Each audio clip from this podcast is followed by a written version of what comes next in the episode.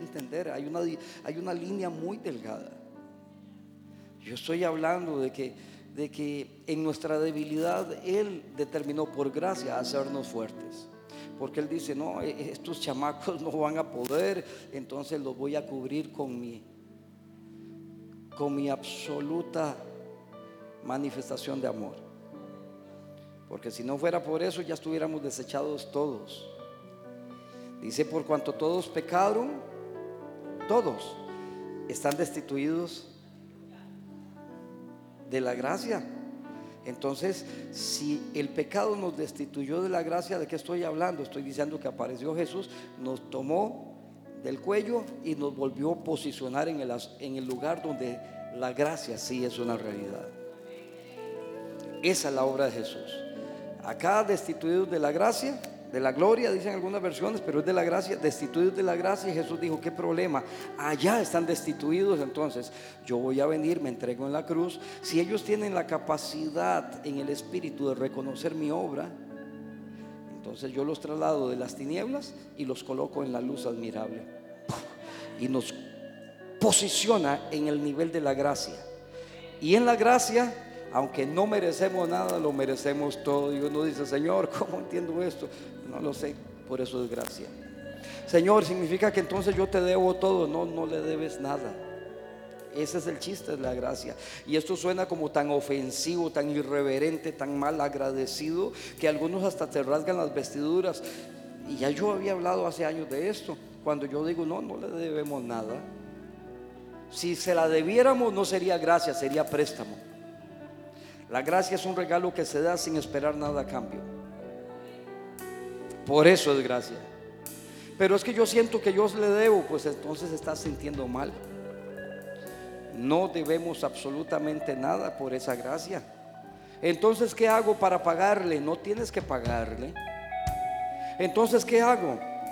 Sírvele, ámalo, síguelo, honralo por puritito amor. No porque debas. Porque en el momento que yo intervenga con mi deber a Él, adultero la gracia. Entonces hacemos lo que hace la religión, ofrecer largas caminadas, largos sacrificios a cambio de favores. Pagando, Señor, mira, yo, yo necesito que me sanes tú o algún intermediario. Entonces, Señor, yo te voy a ofrecer, Señor, un un ir o un venir, un caminar o una caminata de aquí o para allá para que me sanes. Entonces lo que tú estás intentando hacer, dice el Señor, es comprando mi bendición. ¿Te entiendo bien? Entiende, la gracia no se compra, se recibe por entendimiento.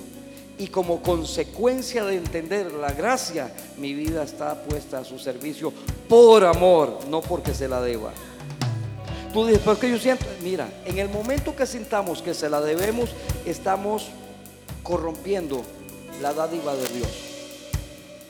Porque entonces lo que Dios estaría haciendo es un trueque. Bueno, yo te bendigo, pero no, no, no. ¿Cuál es el pensamiento de hoy en la mañana? Y yo decía, mira, hay un mérito extraordinario después de tu vida. Analiza tu vida. Eh, los 1, 2, 3, 4, ¿cuántos pecados te acuerdas? ¿Cuántos horrores? ¿Cuántos espantos? ¿Cuántos, ¿Cuántas injusticias te acuerdas que has hecho? Yo me acordaré de las mías. ¿Cuántos? Te voy a decir lo que es una gracia fundamentada en el amor y la misericordia. Es que a pesar que Dios te vio hacer todo eso, hoy dice, te perdono, te amo y te bendigo. Eso es algo impresionante. Pero hay algo más impresionante. Y es entender que como Él lo sabe todo, lo conoce todo, Él conocía tus pecados, tus errores, las veces que le has dado la espalda y yo, antes que lo hiciéramos, porque desde que estábamos en el vientre nos conoció y antes de la fundación del, del mundo nos había puesto nombre. Él nos conoce. Así que ya hay un gran mérito en que Él determine bendecirnos después de vernos siendo infieles. Pero hay un mérito enorme cuando Él, a pesar que no habíamos llegado al tiempo cronológico de los hombres, no habíamos hecho el pecado, no le habíamos fallado, no lo habíamos traicionado, apenas estábamos en el vientre de la madre, tu madre y la mía, el Señor miró todo lo que íbamos a hacer y aún así determinó bendecirte, bendecirte y bendecirte. ¡Wow! Eso es otro nivel. Entonces yo digo, cuando Él determina bendecir mi vida a pesar de mí, es porque Dios es bueno. Y si no me da a entender es que se necesita demasiada bondad para bendecirte después de que lo has traicionado o yo lo he traicionado. Pero se necesita ser papá, mi aba, para bendecirnos, aun cuando no hemos hecho nada malo porque no hemos nacido, pero ya Él nos vio fracasando y fallándole a Él. Señor, y entonces aquí es donde me invento la historia. Aparece un ángel y le dice, Señor eterno, ¿cómo los vas a bendecir? Mira, tú estás viendo en esa pantalla del futuro, Señor, mira, te fallaron, se fueron de la iglesia, murmuran, son infieles, son ingratos, son malagradecidos, Señor. Les duele honrarte, les duele darte, les, les da pereza adorarte, Señor. Van y vienen, no les importa nada, Señor. Mira todo lo que van a hacer en el futuro, ¿cómo los vas a bendecir? Y cuando el Padre abrió la boca, lo único que le salió es, sean bendecidos. Tú tienes que entender ese nivel. Cuando tú entiendes que a pesar de mí me ha bendecido, tú vas a entender que es gracia.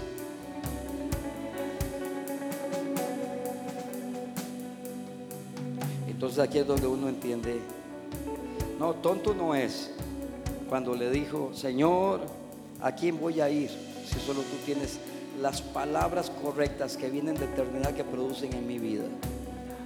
Reina Valera lo dice, Señor, si tú, ¿a, quién, ¿a dónde, a quién puedo ir si solo tienes palabras de vida eterna? Yo lo acabo de tomar, lo elevé un poquito a lo que verdaderamente dice. ¿A quién puedo ir, Señor, si solamente tú tienes las palabras de eternidad que tienen la capacidad de enderezar mis pasos y bendecirme para darme un fin esperado y bendecido? ¿A dónde yo puedo ir?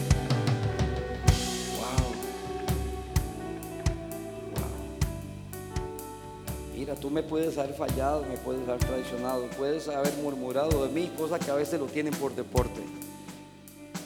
Y si después de saber yo eso decido amarte, perdonarte y bendecirte, tú dirías, ah, es buena gente. Pero si a mí me pasa la película lo que no has hecho, pero harás conmigo, y aún así decido amarte, a pesar que sé que es cuestión de días para que me traiciones es cuestión de días para que me murmures, para que es cuestión de días para que se venga o te vengas contra mí. Y aún así yo diga, démosle con todo, te voy a amar, te voy a honrar, te voy a bendecir. Seguramente eso es extraordinario. Ese es el Señor, ese es el Padre. Nos amó a pesar de nosotros, nos determinó bendecir a pesar de nuestra infidelidad. Por eso dice la Biblia, aunque nosotros seamos infieles, ¿qué dice? Él permanece fiel. Y sigue diciendo el texto, porque Él no puede ir en contra de su naturaleza. Señor, ¿por qué no les quita la bendición? Porque no está en mi naturaleza. Yo solamente sé bendecir y amar. Yo solo sé perdonar, equipar, transicionar a la gente a niveles de gloria maravillosos. Y yo creo que entonces esto es un buen motivo para darle un aplauso al Señor. Alguien dice amén. Me estoy dando a entender. Dios es bueno, Dios es bueno. Dios es extraordinariamente bueno. Por eso los hombres lo olvidamos.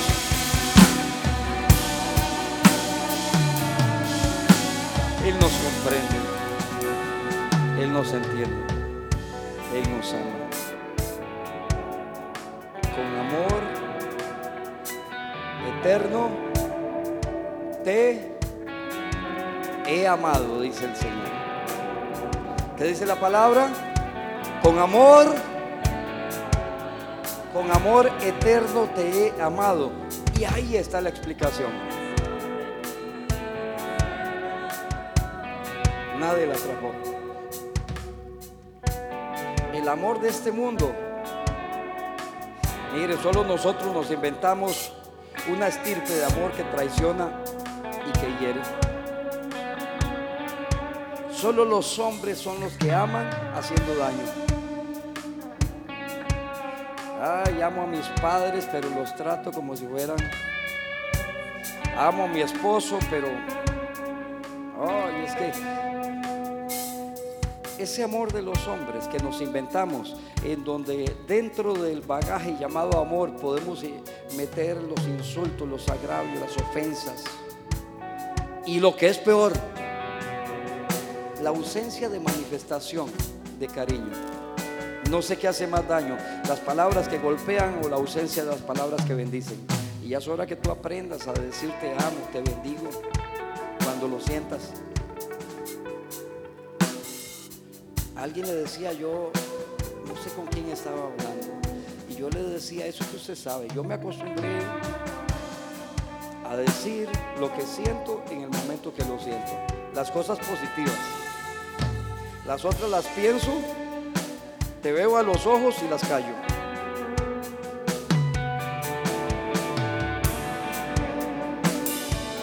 Es que para los hombres es tan sencillo decir groserías. Para los seres humanos es tan sencillo desecharte o desecharme por nuestros errores. Nos lo restriegan la cara. Tenemos siete años de haber cambiado y todavía nos restregan cuando, eran, cuando éramos no se toman el tiempo para decir, wow, eres extraordinario. Yo veo los cambios. A veces tropiezas, pero son mayores tus logros. Te bendigo. Wow, estás preciosa. Te quiero mucho, te amo. Es que el problema es que los hombres confunden el amor, el amor de hombre con el amor de Dios. Entonces se sorprenden. Yo a veces le digo a alguien, mira, siento mucho amor por ti y es como un susto en ayunas, no saben qué hacer, como echarle sal a una babosa, se retuercen todos y uno dice, ¿por qué, qué dije? Que no saben recibir amor, están tan acostumbrados a que los traten a la patada, que cuando alguien les da una expresión, así sea afectiva o en este caso oral, eh, no saben qué decir, se transforman saben recibir un te amo porque lo malinterpretan. No entiende que hay, hay te amos que vienen del corazón del Padre. Y que a veces uno lo siente. Es como cuando tú ves a esa persona y, te quedas midiéndola. Y es unas ganas de abrazarlo. Usted siente que es como un osito de peluche. Usted quiere abrazarlo y apretarlo. ¿Le pasa? No, es que de los que sí se acuerdan de los que uno quiere agarrar y ¡pum! tirarlos al volcán. De eso sí se acuerda. ¿eh? Pero no, también hay de los otros, los que uno quiere amar. Esos que le...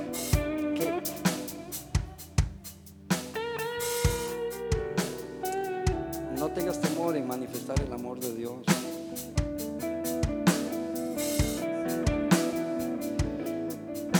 La gracia del...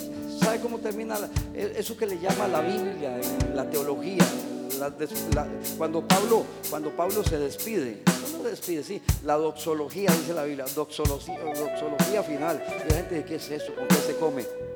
El apóstol Pablo normalmente termina con frases como esta. El amor de Dios o el amor del Padre. La gracia de Jesucristo y la comunión del Santo Espíritu esté con vosotros, decía Pablo. Los tres derroteros son fundamentales. Voy a hablar de uno de ellos, del amor del Padre. Y el amor del Padre no... Te voy a hablar del amor del Padre, pero el amor del Padre a través de padres espirituales. porque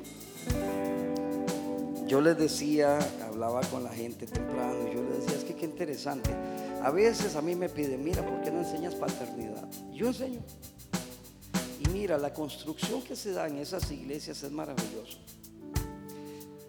Obviamente lo enseño diferente a como lo voy a enseñar aquí. ¿Por qué? porque quiero, seguro. Porque todavía estoy luchando contra cosas. No me ha sido sencillo confiar. Y eso no me había dado cuenta yo hasta hace como cinco días. Es algo en lo que yo di un paso atrás, pero el Señor me confronta y me dice, tienes que enseñar. Porque hay algo que le falta a la iglesia, a nosotros, y es entender paternidad. Sí, pero es que allá no lo enseñan. yo, no sé lo que enseñan o no enseñan allá. Es que no puedes desechar lo que Dios trae y activa para tiempos y tiempos, simplemente por el hecho que hace mil años no se enseñó. No estoy hablando de un tema de la columna vertebral, no estoy hablando de la doctrina, estoy hablando de los acentos que Dios pone en la palabra. El Padre siempre pensó en padres. Toda la Biblia está cargada, llena de paternidad. Toda la Biblia está llena de, de ese derramar del Dios Todopoderoso que es nuestro Padre manifestada en los hombres. Paternidad. De tapa a tapa, Dios habla de paternidad. Entonces el Señor me confrontó. Yo estaba en otra iglesia por allá, en algún lugar, y el Señor me decía, qué bonita cosa. Yo le dije, ¿qué Señor? Me estás enseñando aquí, qué bonito. Y le digo, ah, sí, sí, sí. Y me decía, ¿y por qué casa no? Entonces pasé esa noche pensando un poco. Se me venía una que otra carita. Y yo decía, no quiero. Hasta que me di cuenta que yo estaba, me sentía defraudado. Y eso me hizo dar un paso atrás. Decepcionado, era una mezcla de heridas y todo eso. Y el Señor me dice, compórtate varonilmente y nada de caritas. Entonces le voy a enseñar paternidad. Y es algo que inicio hoy, me voy a ir, no sé, una, dos, tres, cuatro semanas. Lo único que te puedo asegurar es que esto te te construye por dentro. Porque si este, este diseño no es activado en la iglesia, pues vamos a seguir siendo hijos de Dios, cristianos, hermanitos y todo eso, besitos, besitos, chao, chao y todo el asunto, pero no pasamos de allí. Entonces, cuando venimos al Señor, el Señor empieza a sanar, a liberar nuestras vidas, pero hay áreas que están reservadas únicamente para que sean los padres los que vengan a reconstruir esas áreas principalmente como el caso mío y el caso de algunos de ustedes que tuvimos problemas con la paternidad cuando éramos niños o jóvenes. En el caso mío no tuve, como se lo he dicho un millón de veces, yo no tuve papá hasta los, bueno, existía, pero hasta mis 10 años de edad de alguna manera ya lo conocí. Entonces, ¿qué pasa? Eh, terminamos maravilloso, eh, siendo padre e hijo y lo amo y lo respeto y lo honro a pesar que acaba de fallecer terminamos bien la historia, pero, pero no hablemos de este tiempo bueno, hablemos de los 10 años de vida de este, de este hombre de Dios donde, donde mi papá me hizo falta. Habían cosas que mi mamá me otorgaba, pero no era suficiente. Es que este es el diseño de Dios. El diseño de Dios, así el mundo, Satanás y cualquiera que ande banderas por ahí de colores, diga lo contrario. El diseño de Dios es un padre y una madre criando, formando, educando hijos. Por eso al diablo no le gustan los diseños de Dios, intenta estropearlos, destruirlos y les decía en la mañana. Entonces, ¿qué es lo que pasa? Allá afuera, todo el sistema de élites demoníacas, que son los que están en control del mundo humanamente, materialmente, hasta este tiempo, pero se les va a acabar, eh, lo que han intentado es torcer los, los caminos rectos de Dios. Entonces, ¿hasta cuándo vas a intentar, dice la palabra, torcer los caminos? Entonces ahí está, viendo a ver cómo destruye familias. Y si no las destruye, pues entonces algo que es igual que destruir. Le voy a cambiar la genética, los roles paterno y materno en la familia. Entonces empiezan a destruir la figura del hombre como hombre, luego la destruyen como padre. Y si destruyen eso, se quebró la familia. Tú dices, pero las madres contamos, claro que sí pero es como sacar a la madre de la familia, igual la familia colapsa. Y tú dices, no, porque yo no tengo madre desde pequeñito y aquí estoy, sí, pero tendríamos que ver los estragos, inseguridades, trastornos. Gente con problemas en sus temperamentos, gente, gente, mira, por favor, yo me acuerdo, yo me acuerdo muy jovencito, en, eso que eh, estábamos en vacaciones en el colegio y se me metió en la cabeza porque alguien tenía que mantener mis vicios. Entonces me fui a buscar trabajo y llegué a una empresa y pedí trabajo y con la mala suerte que me dijeron, sí, venga y lo atendemos. y me siento. eso es el mejor estilo de don Ramón. Venía cabizbajo y le dijeron, ¿qué pasó? No, me pasó algo malo. ¿Qué pasó? Me dieron trabajo. Algo así. Ese no lo cobro, ese es gratis. Llegué y me senté en ese lugar y llegó el fulano de tal, que hasta el día de hoy lo conozco, se sienta y faltaba otro de los jefes que me iba a entrevistar. Yo no sé para qué tanto protocolo, era un muchacho, 16, 17 años, que, que iba a un trabajo por dos meses mientras volvía al colegio. Mira, con solo uno, el otro no llegó, solo uno se sentó. Y de pronto me empezaron a dar vueltas en la oficina yo sentía que me descomponía, yo me sostenía de la silla, me sostenía y yo no sé qué le dije, yo no sé qué me dijo, todo me temblaba, me brincaba un ojo, me brincaba la ceja, me brincaban las rodillas y yo salí de ahí y me di cuenta, wow, con tan mala suerte que me contrataron.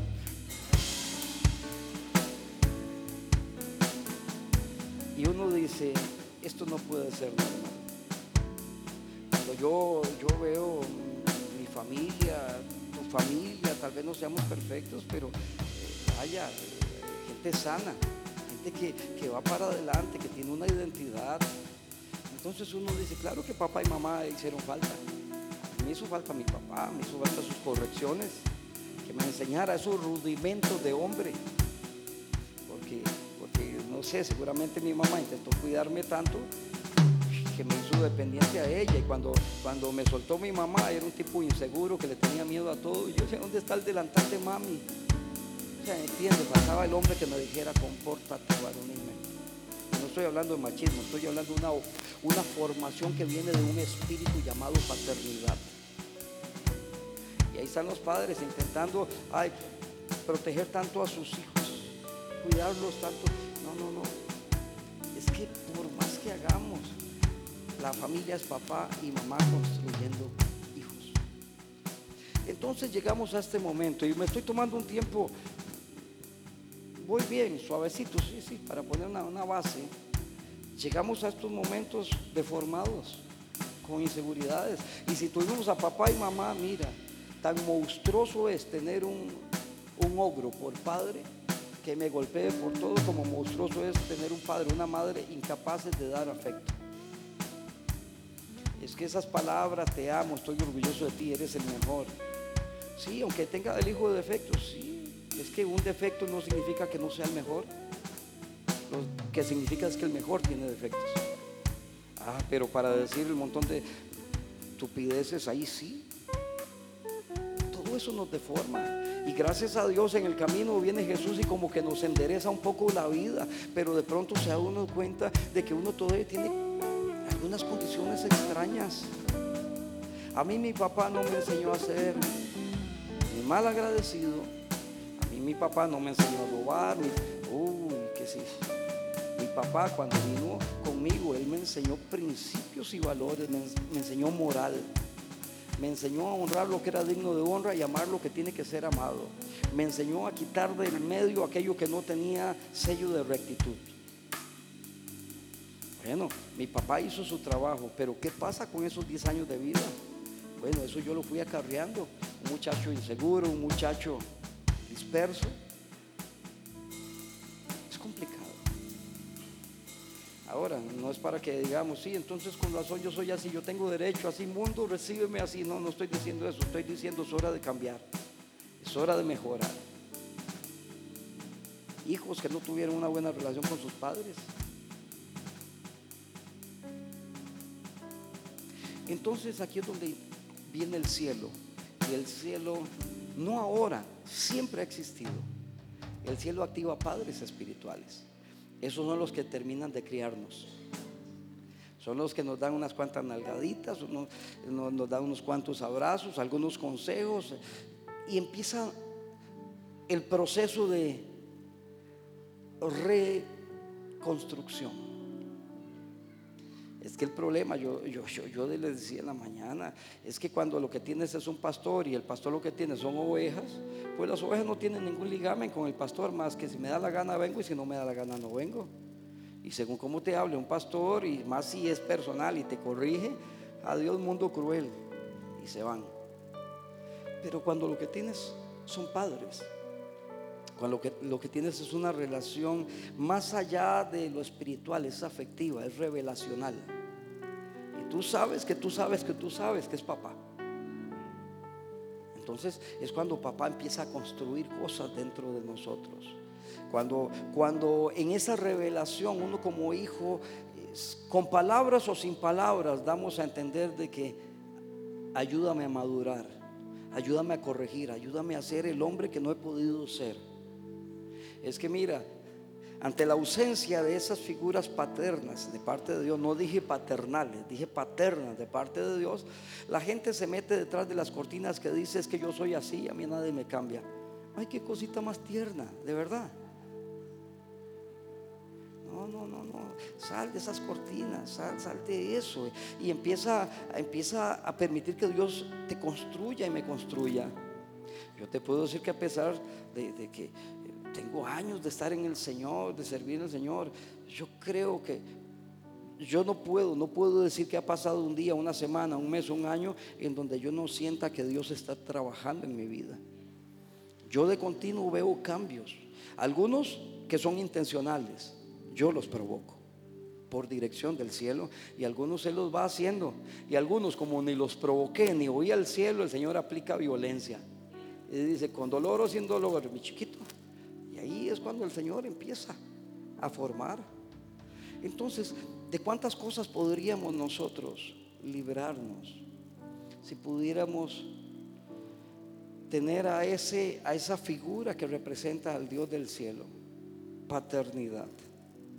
Y como le digo, a pesar que seguramente si empiezas a buscar mi corazón vas a darte cuenta que yo no quiero hacer esto. Pero el Señor me confrontó y me dijo. Paternidad tiene que ver con revelación. De ahí parte todo. Todo lo que se sale de revelación simplemente es un modismo más, una cultura que se implementó o una costumbre de alguien. Sin revelación no es nada. Pero al que se le revela paternidad. Y bueno, eh, tengo, tengo la bendición y la responsabilidad antes de empezar, aunque ya he empezado, de decirte, yo tengo, mi, papá y mi mamá natural se murieron, pero mi papá Ronnie, mi mamá Lía, yo, yo le digo mamá Lía y papá Ronnie. ¿Le digo papá o le digo mamá? No, yo, yo, yo sé, yo sé cómo es el asunto. Yo mismo lo necesito y siempre lo voy a necesitar. Porque yo necesito en algún momento, si es, meritorio, que aparezca por ahí paparón y me diga, ¿qué estás haciendo?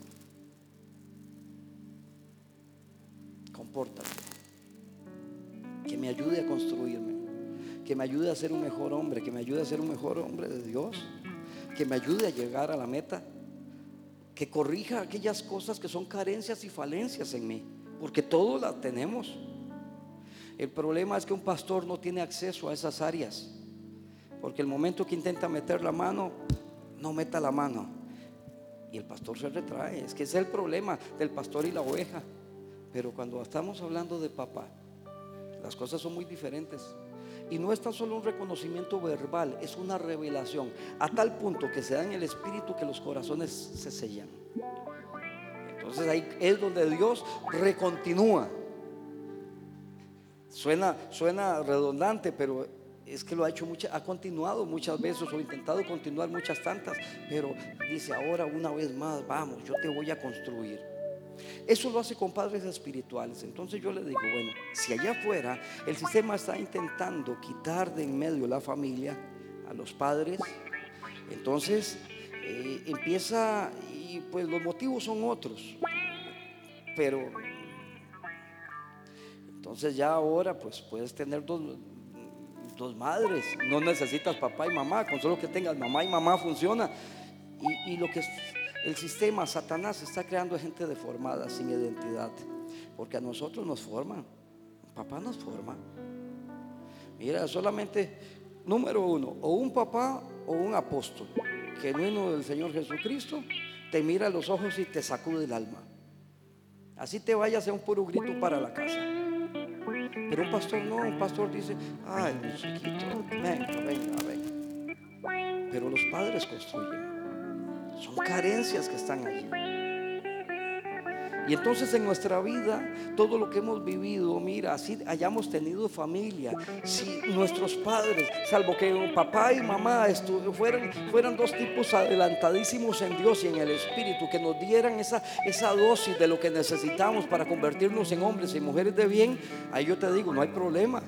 Porque entonces ya no estamos hablando tan solo de una familia, estamos hablando de un sacerdocio en casa donde papá y mamá hicieron el trabajo de llevar a los hijos a Jesucristo y que al llevarlos a Jesucristo ellos empezaran a funcionar con motor propio. Ya buscan al Señor por ellos, no por mí. Pero salvo ese tipo de familias que hicieron el trabajo y lo hicieron para gloria a Dios bien. Aparte de esos, queridos, todos necesitamos ser reconstruidos en Dios a través de una paternidad. Hay gente que habla de paternidad pero no la tiene. La paternidad es un espíritu que viene del Padre. La Biblia ciertamente se refiere al Dios de los cielos cuando dice que se nos ha dado ese espíritu, ese espíritu de adopción por el cual clamamos, Abba Padre. Sí, pero se refiere a Dios, sí. Pero entiende, lo que Jesús enseña, lo que el Padre enseña, es que en nosotros hay algo que tiene que ser activado, que es un espíritu que está diciendo, ¿dónde está papá? Que se refiere en primera instancia al Dios del cielo, sí. Pero esta es la parte de la historia que no nos cuentan. Que esa paternidad de Dios baja a la tierra a través de canales. Estos canales son hombres o son mujeres. Tú dices, pero ¿cómo va a tener una mujer paternidad? Entonces yo te tengo que decir, no lo has entendido, porque no es la paternidad de la mujer, es la paternidad de Dios que baja a través de esa mujer. Y como Dios tiene los nutrientes que tú y yo necesitamos para crecer sanos, entonces a veces Dios baja la paternidad a través de mi vida y vas a tener elementos de un hombre. Pero a veces si tus carencias afectivas, formativas, etcétera, deberían venir envueltas en un ropaje femenino, la paternidad de Dios baja a través de una mujer. No es, y, me pongo como ejemplo a mi esposa, no es la paternidad de ella,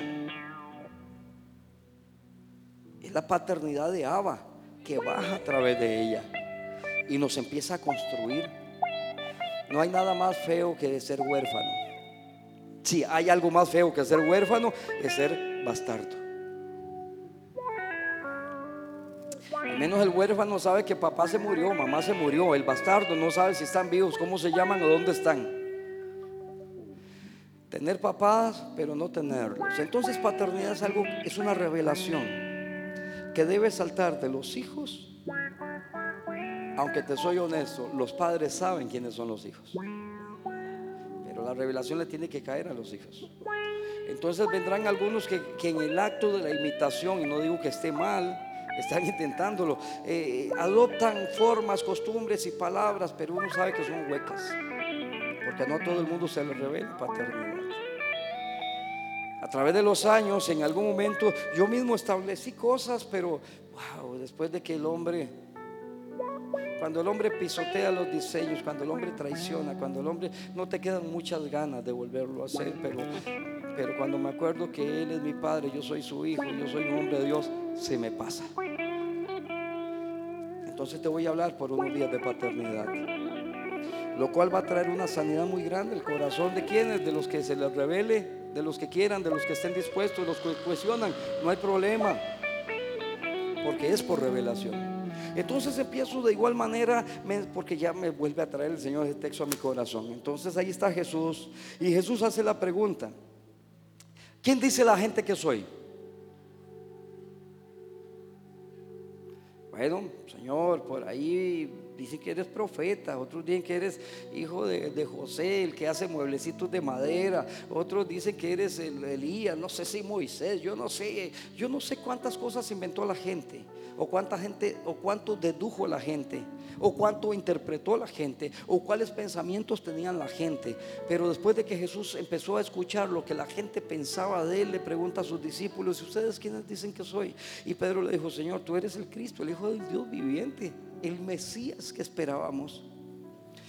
Entonces lo que tú vas a ver es que de acuerdo a la revelación, de esas figuras espirituales que Dios da, y la Biblia dice regalos a la iglesia, a través de esas figuras tú y yo podemos expresar lo que se nos reveló de ellas.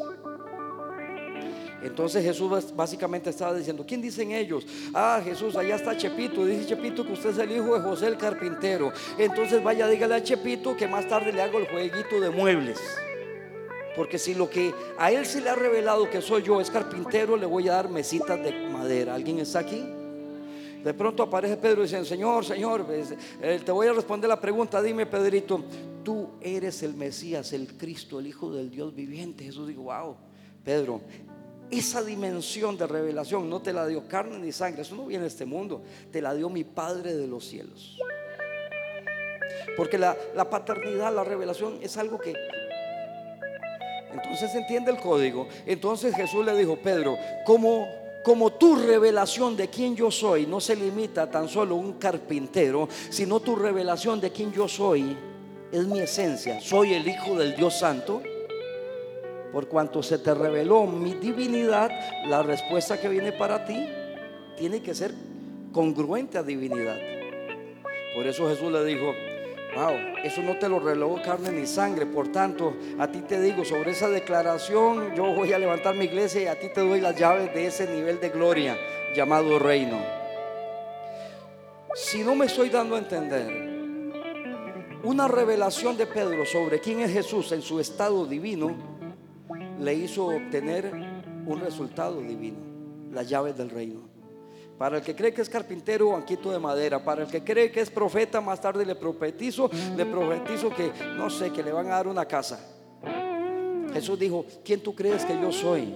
En el término paternidad eso funciona así. Para algunos el pastor, para algunos... Y, yo les digo, en mi caso, más, yo debería hacer una colección. A mí, a mí me dicen pastor, me dicen paz, me dicen apóstol, me dicen padre, me dicen como eh, siempre acuerdo de Douglas Daddy, me dicen, algunos me dicen padre, pero así como versión, Reina Valera, falso. Padre mío, no, me digas así, por favor. que se le para uno el pelo y no tengo. Es una, es, una, es una aberración. No seamos hipócritas. ¿Se te reveló o no se te reveló? Oh, excelentísimo Padre mío, vaya, vaya, vaya. Paternidad es un asunto del corazón. Se te revela o no se te revela. Y si se te revela, produce un vínculo afectivo, espiritual, emocional de vida. Entonces, mira, no es lo mismo. No es lo mismo ser el vecino que ser el hijo de alguien está aquí. Los hijos heredan, son los únicos que heredan. Por eso hay cosas que no se han activado. Ahora, alguien dice, no, yo reconozco que usted. No, no, no, no, no, no, no, no me hable como dice un sabio filósofo oriental por ahí, no me hable papaya. Porque uno sabe cuando alguien tiene revelación de lo que uno carga. Y esto construye a la gente, edifica a la gente. Las personas necesitan una, una, paternidad espiritual. Ay, gracias a Dios la tenemos. No, no, no. Tú no sabes lo que es esto.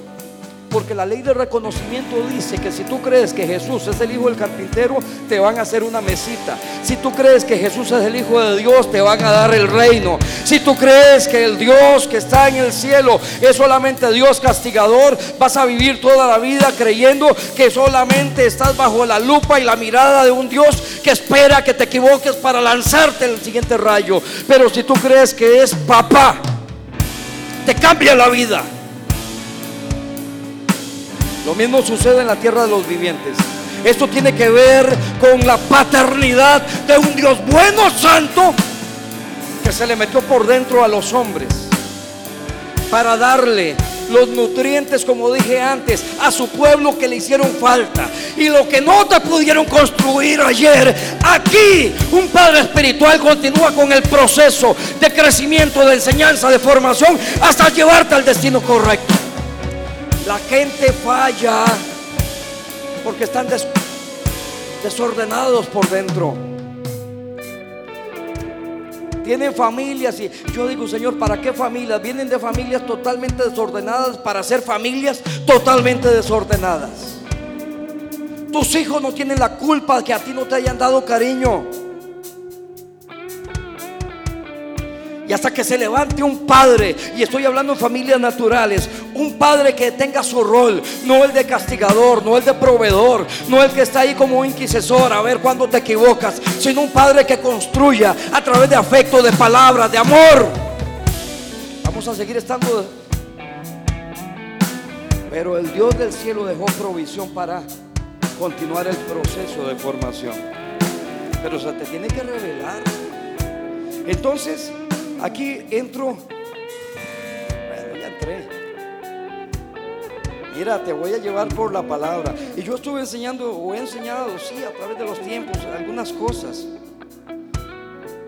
Pero el Señor me dijo, vas a sacar el tiempo y enseñarlo en casa. Porque hasta que no lo entendamos, no va a haber sentido de pertenencia. O sea,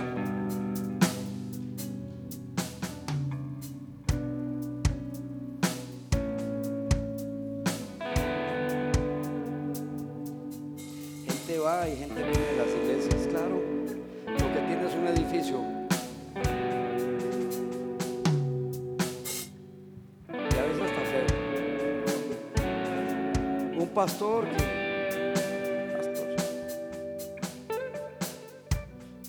ata? ¿Qué los abraza? Si no podemos ser familia, ¿qué sentido tiene esto? La mayoría de la gente en una iglesia, cada quien vive por su lado, desordenados. No tienen las cosas en común.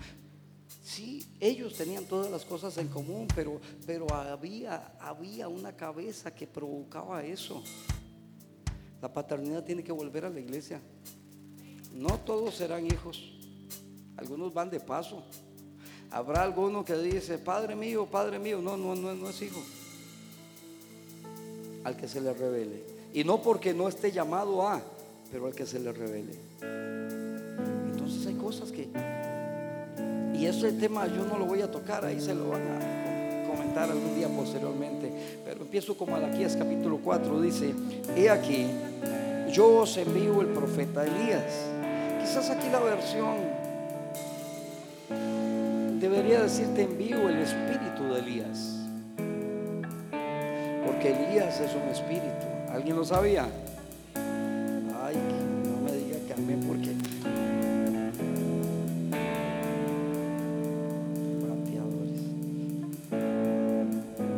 El espíritu de Elías. Elías fue un profeta, se murió, sí, pero está el espíritu de Elías. Mira, si el mismo Jesús dijo, mira, eh, Juan el Bautista, esperaban al Elías, ahí está. El espíritu de. Y Malaquías capítulo 4 dice que en los postreros días dice que él hará. Se lo leo mejor. Y aquí yo os envío profeta Elías antes que venga el día del Señor grande y terrible. Él hará volver el corazón de los padres hacia los hijos y el corazón de los hijos hacia los padres. Entonces, la misma analogía, porque yo decía, es que esto no tiene que ver con paternidad natural, no necesariamente, porque no importa lo que nos digan, seguimos amando a los padres y los padres siguen amando a los hijos. Y la paternidad en su esencia natural, familias naturales, simple y sencillamente es honra a tus padres, respeta a tus hijos, ámense, bendíganse y vas a tener una familia extraordinaria. No necesitas un afluente espiritual para construir una familia en Dios correcta. ¿Están conmigo? Entonces no necesariamente me están hablando o me está hablando de una familia en el ámbito natural. Cuando dice, debería volver el corazón de los padres a los hijos y de los hijos a los padres. No necesariamente es una familia natural. Está hablando de aquello que como el arma secreta de Dios está siendo levantado ya hace unos años hacia acá. No es de ahora. Y es de volver o traer la paternidad a la iglesia. Porque si el sistema del mundo está destruyendo las familias, anulando la figura paterna, convirtiendo a los hombres casi en demonios, volviendo a, las esposas contra los... Entonces aquí es donde el Señor dice, yo voy a traer nuevamente el espíritu de Elías. Y cuando el espíritu de Elías se esté manifestando, entonces levantaré padres e hijos que reconozcan a los padres.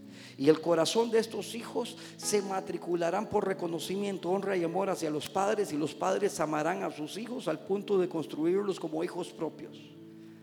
Para entonces nuevamente devolver al mundo y a la sociedad el orden establecido en el diseño de Dios, que es familia. Si allá, allá afuera se está perdiendo, ya se perdió. De aquí vuelve a salir el diseño. Entonces la paternidad, aunque tal vez hoy no te quede claro muchas cosas, no, apenas estoy empezando. Pero yo te aseguro que los días de la deshonra ya tienen fecha de vencimiento. Porque deshonras pastores, deshonrarás a un apóstol. Con un papá es diferente. Mi corazón se involucra, el sentido de pertenencia, la honra, la fidelidad, el afecto. Y tú necesitamos padres. Porque El problema es cuando no reconocemos esa necesidad. yo de verdad, yo se lo digo a corazón abierto, esa necesidad ha estado en mí por muchos años. Y no vaya a ser que todavía haya alguna área por aquí o una área para, por allá donde, donde yo, yo, yo necesite que paternidad venga y me, me reconstruya, me envuelva, me enseñe. Hay muchos abrazos de mi papá que yo no recibí cuando era niño. Me los dio después adulto, pero me siguieron haciendo falta los de niño. Que es cuando un abrazo de papá le da a uno la fuerza. Cuando uno es niño, mira y yo necesito papá. Entonces dice el Señor, ese día viene cuando volveré el corazón de los padres a los hijos y el corazón de los hijos a los padres. Les decía en otro lugar donde estaba, que fue cuando el Señor me exhortó, mira al profeta y de esto vamos a hablar, el espíritu de Elías. ¿Están aquí? ¿Por qué el espíritu de Elías tiene la comisión de volver el corazón de los padres a los hijos y los hijos a los padres? Elías hizo el trabajo. Y de pronto mientras yo predicaba y enseñaba, me vino, me vino a mi corazón algo en lo que yo nunca había pensado, porque yo siempre había dicho cosas como estas en relación de Elías y Eliseo, los profetas. Para, yo quiero conocer a Elías, también quiero conocer a Eliseo, pero me parece que más a Elías. No lo sé.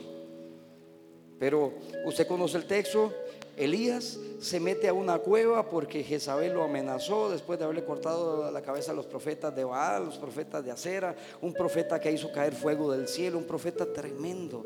De pronto tiene ahí, le da esas cosas, ausencia, ausencia de paternidad.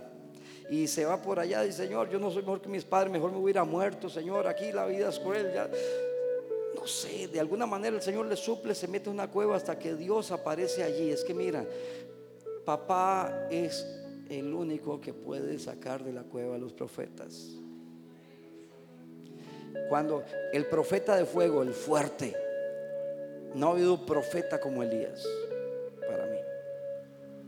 De pronto se desquebraja emocionalmente porque una vieja bruja llamada Jezabel le dijo, te voy a cortar la cabeza y empezó a temblar. Se le olvidó que, que acaba de cortarle la, cabeza de los profetas. Se le olvidó. El hombre, eh, Elías tenía una particularidad. Eh, él era traspuesto. Él estaba en un monte y de pronto desaparecía y aparecía en otra montaña. Ustedes, no, eso no lo dice. Si lo dice. Era un nivel de profeta impresionante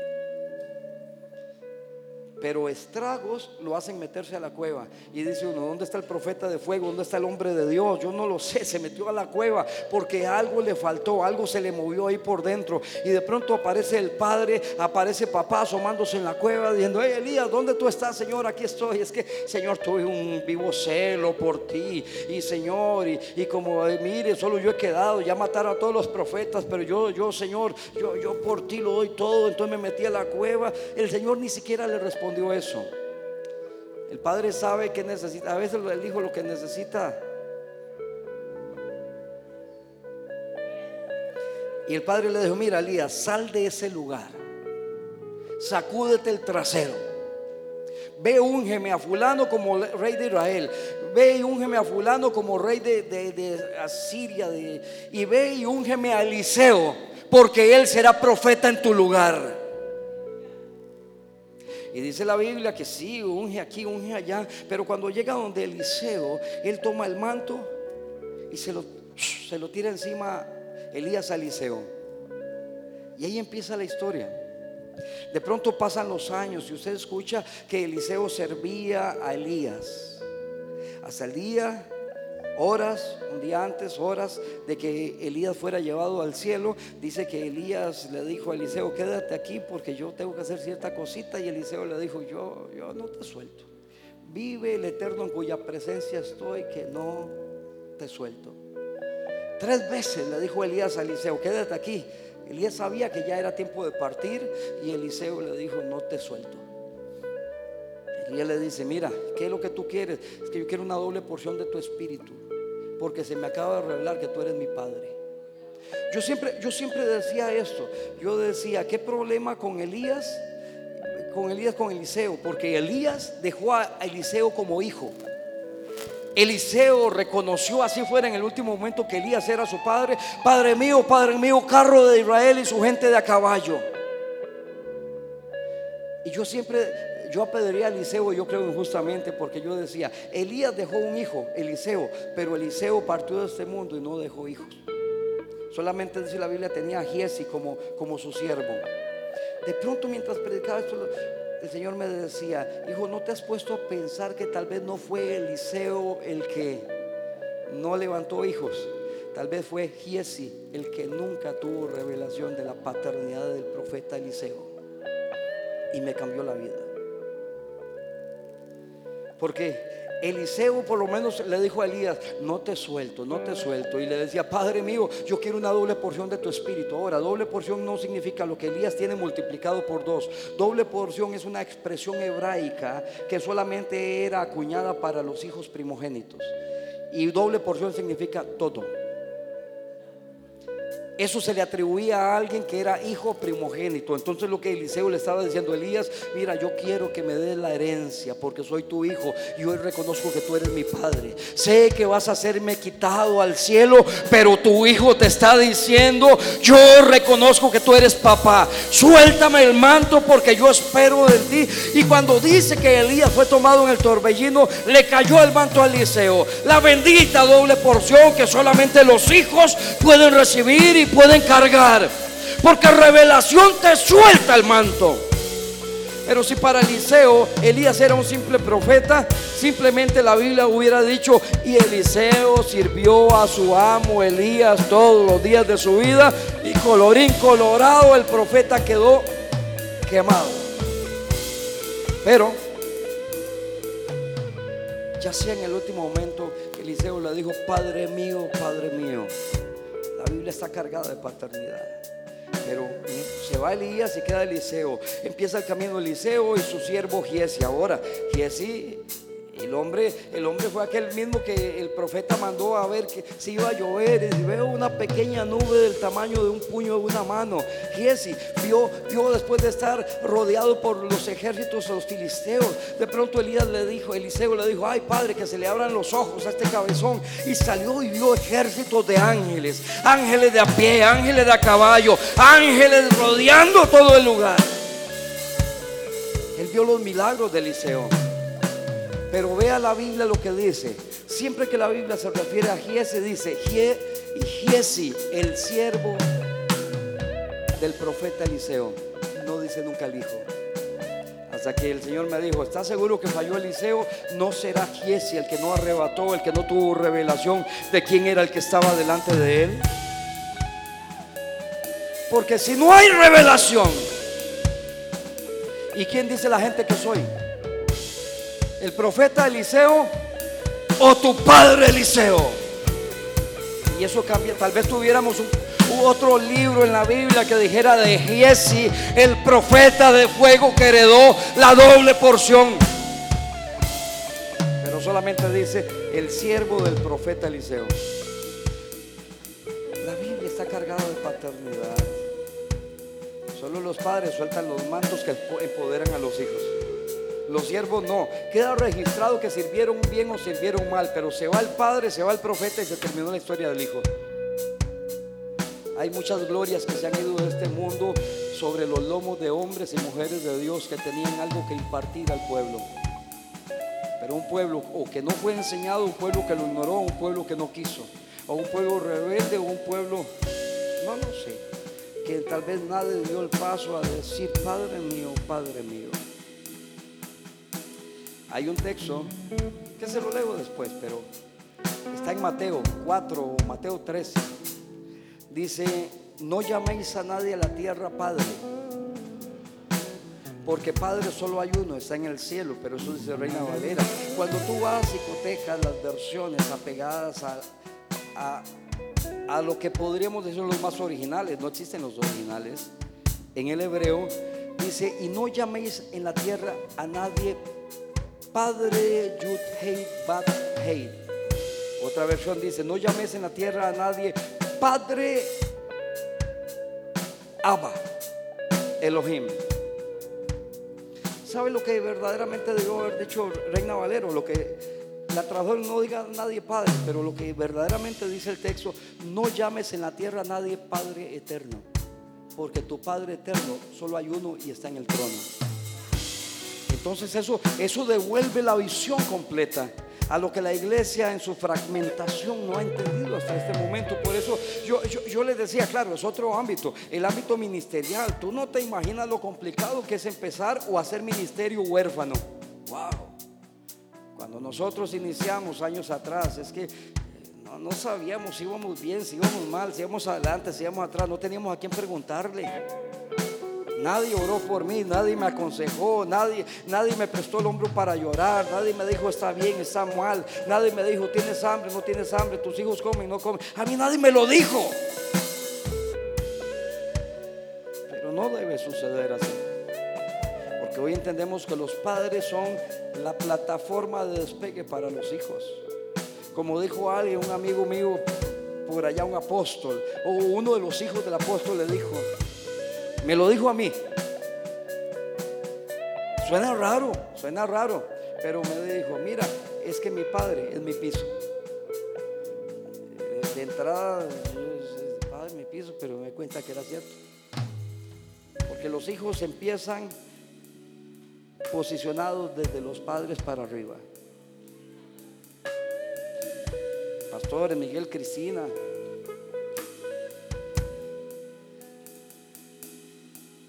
serían si, si empiezan con las uñas. Deberían arrebatar y empezar de donde mi esposa y yo hemos construido, de ahí para arriba, que se les revele, que empiece.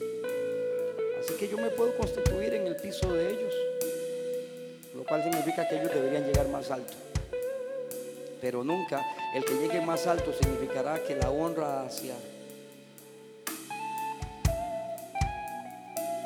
Hay cosas que se mantienen honra, la conexión. Podrás dejar un pastor a un padre, olvídate. Ahí está. Entonces, de pronto veo a Giesi, a Giesi. Yo digo, si yo hubiera estado con la posibilidad de ser el siervo de Eliseo, es más, le hubiera pegado una profecía mentirosa a Eliseo. Eh, Eliseo dice el Señor que yo soy tu hijo. Algo hubiera hecho. Pero que el tipo me adoptara. Entonces la falta de entendimiento, y vuelvo al punto, ¿quién dice la gente que soy? Lo que a ti se te revele que yo soy, eso vas a recibir. Por revelación. No confunda revelación con, con cálculo. Lo que se te revele que somos, eso somos. Así es como funcionan los padres espirituales. Reales mira, yo no estoy convencido, te puedo llenar los oídos, el alma, el corazón, la mente, el espíritu, todo de la palabra, de lo que hablan. Y lo voy a hacer en los siguientes días. Pero bueno, lo que quiero poner el día de hoy es una, una introducción, digo yo. Y es el siervo que servía al varón de Dios, dice la Biblia. Mira lo que dice Juan 5:37. Y el Padre que me envió yo leí este texto y de verdad sacudió mi corazón. Oíme bien, Pastor Miguel, Pastora Cristina, tiene que ver con ustedes.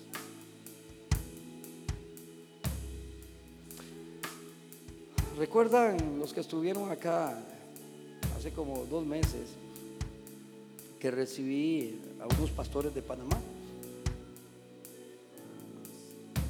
Suena crudo, pero es una realidad ellos no tenían ninguna posibilidad de ministrar aquí, ninguna.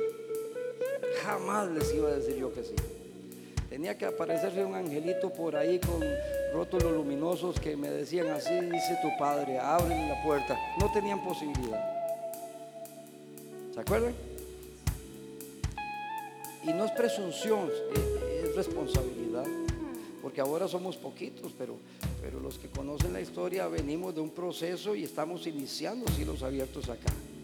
Y olvídate, vamos a ser contados por miles para gloria del Señor. Así que no, no te engañes por lo que ves ahora. Aquí hay peso de gloria.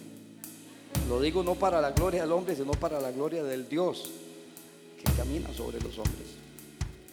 Ni una posibilidad de estar aquí. Pero me llamó un amigo mío, un profeta, Víctor, y me dice, mira, este, allá en Costa Rica van a estar unos pastores, van a abrir una iglesia, te llamaba a ver si los puedes recibir para que los ayudes, al menos para que empiecen en el país. Hasta el momento no me convencen nada, nada. Y le digo, ellos ya han pastoreado, no, no, son nuevitos. mi amigo Víctor, tal vez sí, tal vez no, pero me dijo, y son hijos del apóstol Ibarra. Cambió todo. Yo le dije, ¿cuándo están aquí? Les abrí la puerta, predicaron, hicimos muchas cosas y pasaron muchas cosas. ¿Por qué? Porque yo no lo recibí por ellos. Va a sonar cruel, pero esto funciona así. Lo recibí por su Padre. Por la honra que un hombre de Dios, un apóstol de naciones, y el nombre que ha establecido, por él lo recibí. Entonces cuando yo leo esto, dice Juan 5:37, y el Padre que me envió, ese da testimonio de mí. Cuando tú entiendes este nivel de la paternidad, está hablando Jesús. Jesús dice, mire, tal vez usted no me vea cara, si tal vez parezco todavía carpintero, pero no vengo huérfano, me envió papá. Pregúntele a papá quién yo soy. Él me hizo, él me construyó, él me parió, él me enseñó. Estoy hablando en el sentido natural. El Padre que me envió, él da testimonio de mí. Entonces, ese es el punto. Yo a ellos lo recibí no por ellos, sino por su papá. Entonces no entiende las puertas que abre paternidad. Cuando alguien me dice, yo lo primero que pregunto, alguien dice, mira, que ando por ahí predicando, que, ¿quién es tu padre? Ah, no, no, yo, yo es que todavía, chao. No puedo recibir a alguien que trae un espíritu contrario al espíritu de mi papá. Y orfandad no tiene que ver con el reino. Jesús dijo, cuando ustedes oren, digan Padre nuestro, porque este reino le pertenece a hijos. Y este reino se construye diciendo, Abba, Padre nuestro que estás en el cielo. No dice Dios de allá arriba, dice Padre nuestro. Porque es el espíritu de paternidad de un Dios bueno que baja a la tierra a través de hombres y de mujeres que tienen ese, ese germen de vida para continuar el proceso con nosotros. Perfectos no son, pero dice Corintios capítulo 1 verso 4, no escribo esto para avergonzaros. Recuerde, está hablando el apóstol Pablo. Y es que solamente de todos los textos. Bueno, entonces, ¿qué pasó? ¿Le puedo llamar en la tierra a alguien padre o no? ¿Papá o no? ¿Papito o no?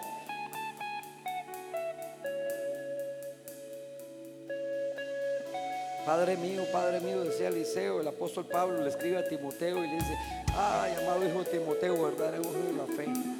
Le escribe a Tito, Tito, amado hijo en la fe. Dice Juan, hijitos míos. Dice Pablo, les escribo como un padre. Le escribe Pablo a Filimón y le dice, ahí te, te mando a, a este eh, onésimo. Mira, ahí te lo estoy enviando. Alguna vez estuvo contigo y se te escapó, pero yo me lo encontré. Nos encontramos en la cárcel. Y dice Pablo, ahí te lo envío a este hijo que engendré en mis prisiones. Soy su padre, lo engendré en la cárcel.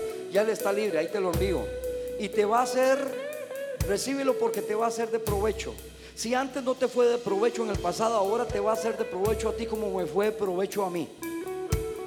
¿Sabe qué le esperaba a? Que Filimón lo recibiera como hijo. ¿Por qué? Porque lo envió papá. Tú tienes que entender que paternidad es un respaldo que te abre puertas. Entonces dice Corintios, no escribo esto para avergonzaros, porque paternidad no avergüenza, paternidad corrige, enseña, establece. Entonces Pablo dice, yo no les escribo esto para avergonzarlos, sino para amonestarlos como a hijos míos amados. Cuando tú empiezas a ver los códigos de paternidad en la Biblia, ya no se te pasa por alto. Tú dices, yo no había leído eso, no lo había entendido. Por, porque es que cuando uno empieza, cuando tú abordas la palabra con mentalidad de huérfano, nunca vas a encontrar paternidad. Pero cuando se te activan los primeros indicios de paternidad, tú empiezas a ver, Padre, Padre, Padre, Padre, y son hombres. Y tú ves el proceso de Dios a través de hombres que construyen. Entonces ahí está. No les escribo para avergonzarlos, sino para molestarlos como a hijos míos amados. Porque aunque tengáis mil, mil años en Cristo, ayos, A-Y-O-S, ayos. O sea, aunque tengas mil maestros, formadores y cuidadores, solo tienes un padre, dice Pablo. Así hayas tenido, así hayas tenido mil años, solo tienes un padre. Entonces la gente que dice, ay, mire, es que yo tengo, estábamos allá y alguien decía, es que yo, yo tengo un padre espiritual fulano que, que, me llevó a Cristo. El otro padre espiritual que tengo es uno que, como en una célula o algo así. Luego tengo un padre que es el que desde que yo estoy aquí, él me ama, me bendice. Vieras que hombre más lindo de la iglesia y, el pastor es mi padre. No, usted lo que es es un fenómeno. Puede tener mil años, solo un padre. Bueno, pero que lo siga diciendo Pablo. Entonces dice, porque aunque tengáis diez mil años en Cristo, no tenéis muchos padres. Por tanto, os ruego que me imitéis, que es uno de los códigos de la paternidad. Por eso Pablo decía, le decía a Timoteo, vea, siga mis pasos así como yo sigo los de Cristo. Yo te engendré, yo te voy a enseñar. Los padres reciben genética, reciben un ADN, los hijos de los padres, un ADN espiritual y empiezan a aparecerse. Por eso, casas paternas donde se mueva la sustancia profética, los hijos aprenden a profetizar. Porque es una genética, es un ADN. Ay, porque a mí no se me activan los dones, querido, porque estás desenchufado. Hay cosas que no van a suceder hasta que no venga la revelación.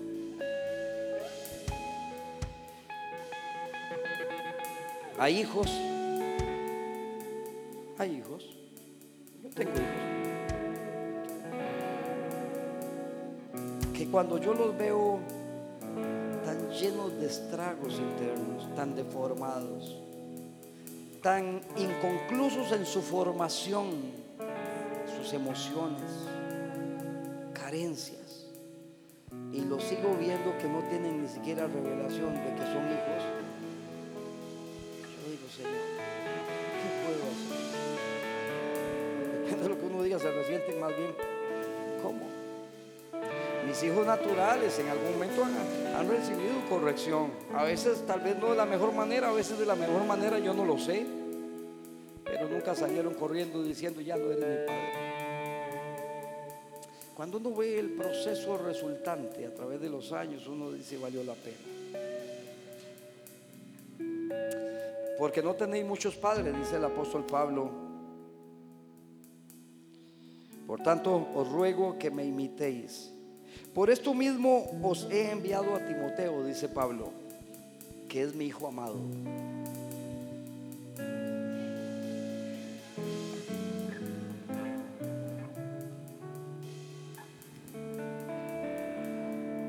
Escuche el código. Pablo dice, yo os engendré por medio del Evangelio. ¿A quién le está escribiendo? No está hablando de Timoteo, le está hablando a gente en Corinto. No solamente Timoteo o Tito, no solamente Onésimo. Pablo le está escribiendo a gente que estaba ahí en Corinto, yo no sé cuántos, pero le está diciendo, porque aunque tengáis mil años en Cristo, no tenéis muchos padres, pues en Cristo Jesús yo os engendré por medio del Evangelio. Yo soy tu padre. Corintios.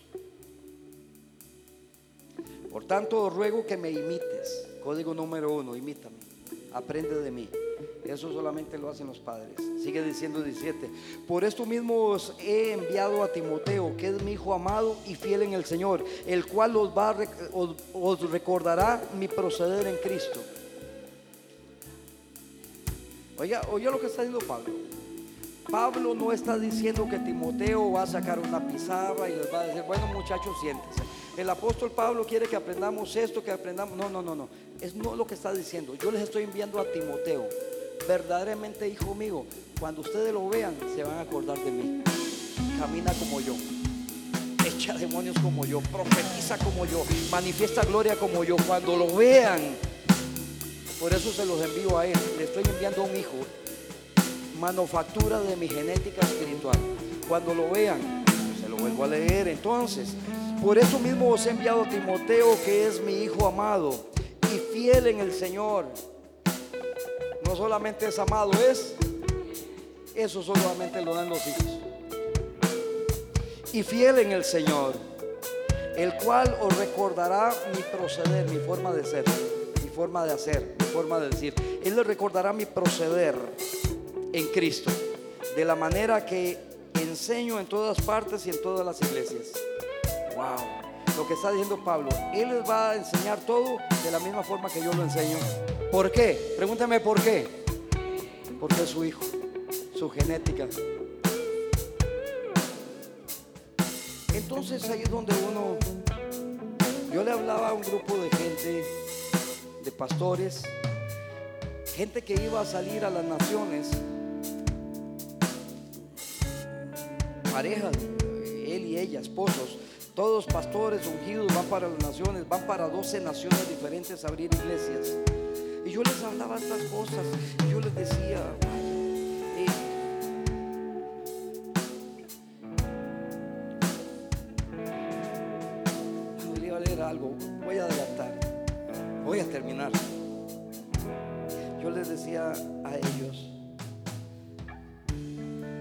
la ventaja de salir con papá o sin papá son dos mundos diferentes.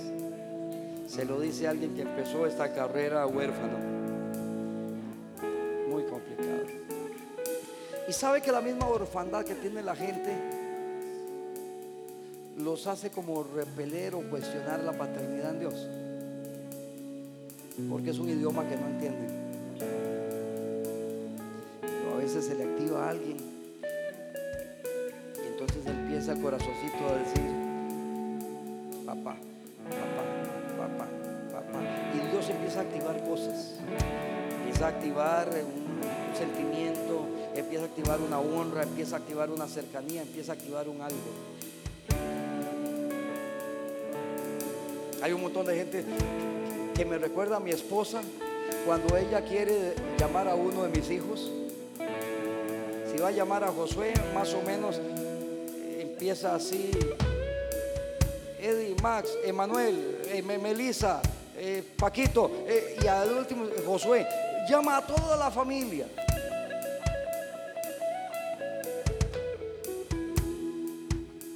Hay gente que se me acerca y, a veces yo digo, Señor, me dice pastor, paz, y a veces me dice papá, a veces me dicen apóstol, a veces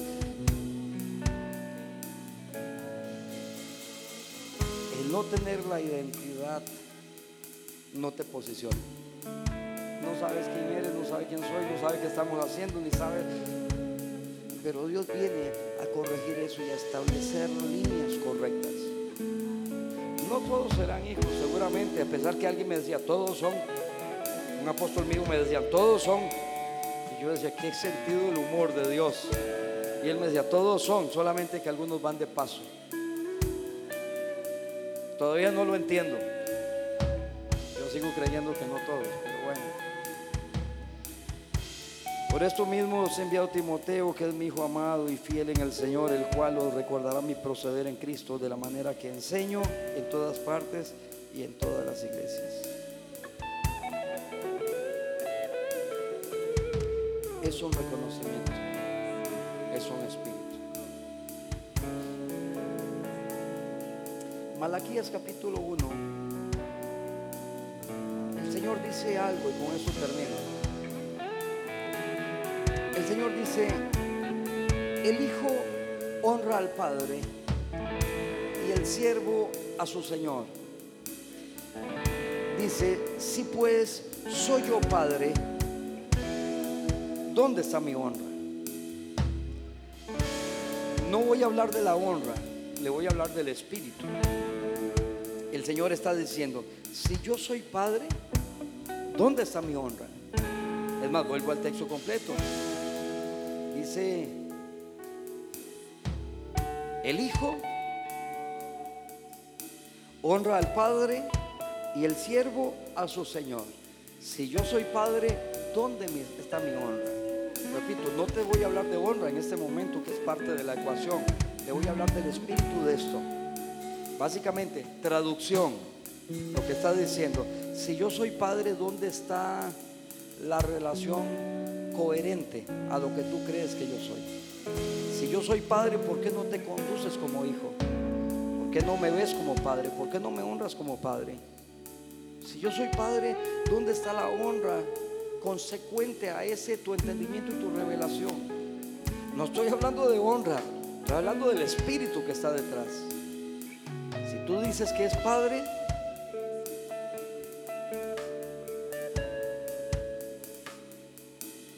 está claro, ¿no? Si yo soy padre, yo no conozco dice mi amigo, ¿lo digo o no lo digo? Me meten en problemas.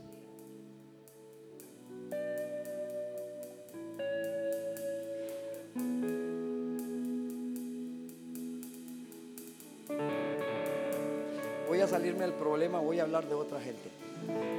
Yo estuve con la gente de mi amigo Ibarra, el apóstol. El Señor me tiró para arriba, me bajó, me dio bofetadas, me jaló las orejas, me pellizcó, me dijo, despierta, mira.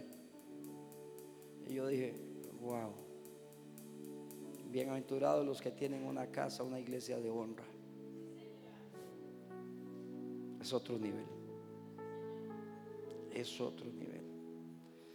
Y el Señor me llevó a ese lugar, yo creía que era, no sé, Tal vez que yo podía aportar algo, tal vez que iba a ser bendecido, pero todo fue para mí. Y yo veía, yo veía, y yo veía. Nadie me predicó cosas, pero yo empecé a ver. Yo le decía, ay Señor, yo quiero unos tres de esos para mí allá en Costa Rica, con tres me la juego. Y eso es triste. Eso tuve una pelea con el Señor y le decía, Señor, yo no voy a enseñar eso. Estoy harto de la deshonra. Yo no quiero enseñar eso. Me dijo como Jeremías, dirás lo que yo te diga. Jeremías le dijo Señor, yo no soy, yo soy niño. No, no, tú no eres niño, tú vas a hacer y a decir lo que yo quiera. Señor, yo estoy mal. No, no, no, vas a decirlo. Yo veía cómo funciona una casa de honra donde la paternidad está establecida y yo decía, Señor, qué ganas de congregarme ahí. Ese es otro capítulo. Bendito Dios, Padre bueno. Señor, de ti será siempre mi alabanza. Señor, en esta mañana, ya inicios de la tarde, Señor, yo bendigo tu nombre. Señor, agradezco desde mi corazón, Señor, que tú hayas puesto en mí el querer y el hacer por tu buena voluntad. Y hoy, bendito Padre, Señor, lo que has de hacer, hazlo, Señor. Libero la palabra, libero el espíritu de la palabra. Tú eres el que hace, Señor, que los hombres entiendan sabiduría. Señor, pero entiendo por cuanto la paternidad es un diseño que tú harás, que tú traerás, Dios del cielo, la provisión que esta palabra tiene para aquellos, Dios, que se alineen a tus dichos. Bendigo tu nombre, Padre, y te agradezco porque yo sé que es tu paternidad que a través de los hombres nos, nos es impartida a nosotros. Te doy gracias, Señor, porque una paternidad cambió mi vida. Te doy gracias, Señor, por todo lo que nos has enseñado. Porque no nos dejaste, Señor, deformados o a medias. Tú, Dios Todopoderoso, nos dejaste, Señor, las herramientas, los medios para continuar con ese proceso, Señor, de crecimiento, de maduración. Gracias, Señor. Que este tiempo sea un tiempo oportuno, Señor, para que tu palabra entre al corazón de tus hijos. Señor, y si encuentras un corazón que sepa entender sabiduría, haz morada allí, Señor, y que la palabra sea puesta en el sitio propicio para que dé fruto y lo dé en abundancia. Yo te agradezco, Señor, porque más allá de lo que se esté enseñando, Señor, es que si tú has provisto a este pueblo de que para este tiempo seamos equipados de la paternidad tuya, Señor, seguramente es porque tú has determinado hacer algo a nuestro favor. Yo te doy la alabanza que solo a ti te corresponde. Te bendigo, papá. Y te doy gracias por los padres esas, esas padres y esas madres en el espíritu, madres y padres espirituales. Señor, que tú usas para, para terminar de completarnos. Gracias. Porque a través de tu palabra, Señor, tú nos enseñas, nos corriges, nos redarguyes, nos equipas. A través de tu palabra, Señor, tu espíritu viene a nosotros y sella cada una de tus palabras, cada uno de tus dichos en nuestro corazón. Despierta en nosotros ese espíritu que dice, Abba Padre.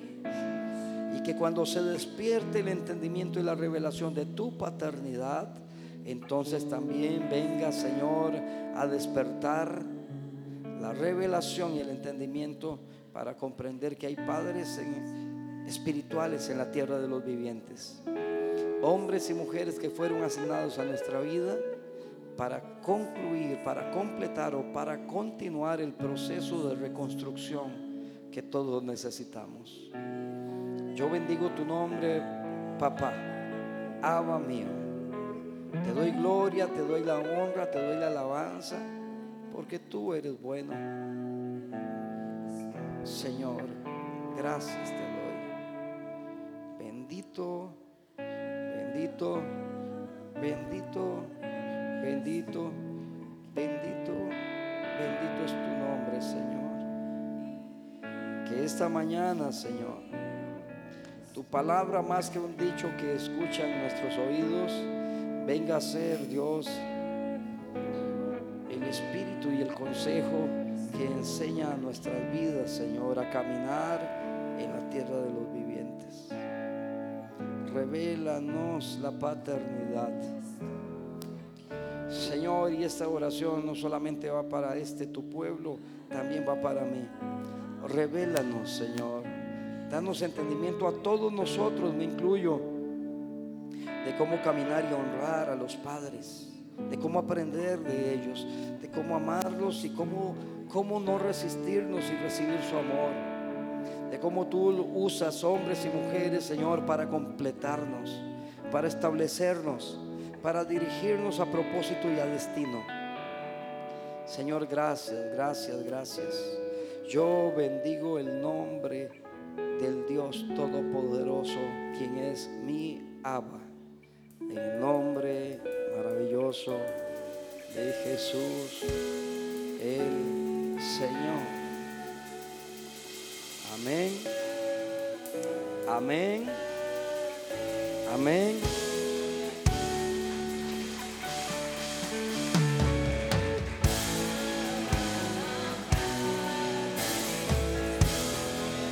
Algo hará el Señor con nosotros.